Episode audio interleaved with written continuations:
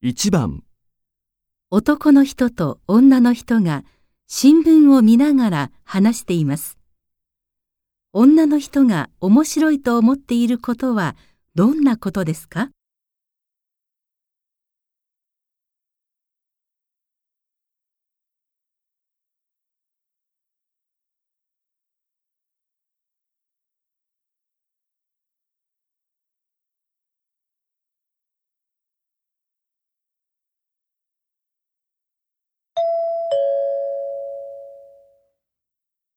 これ見て。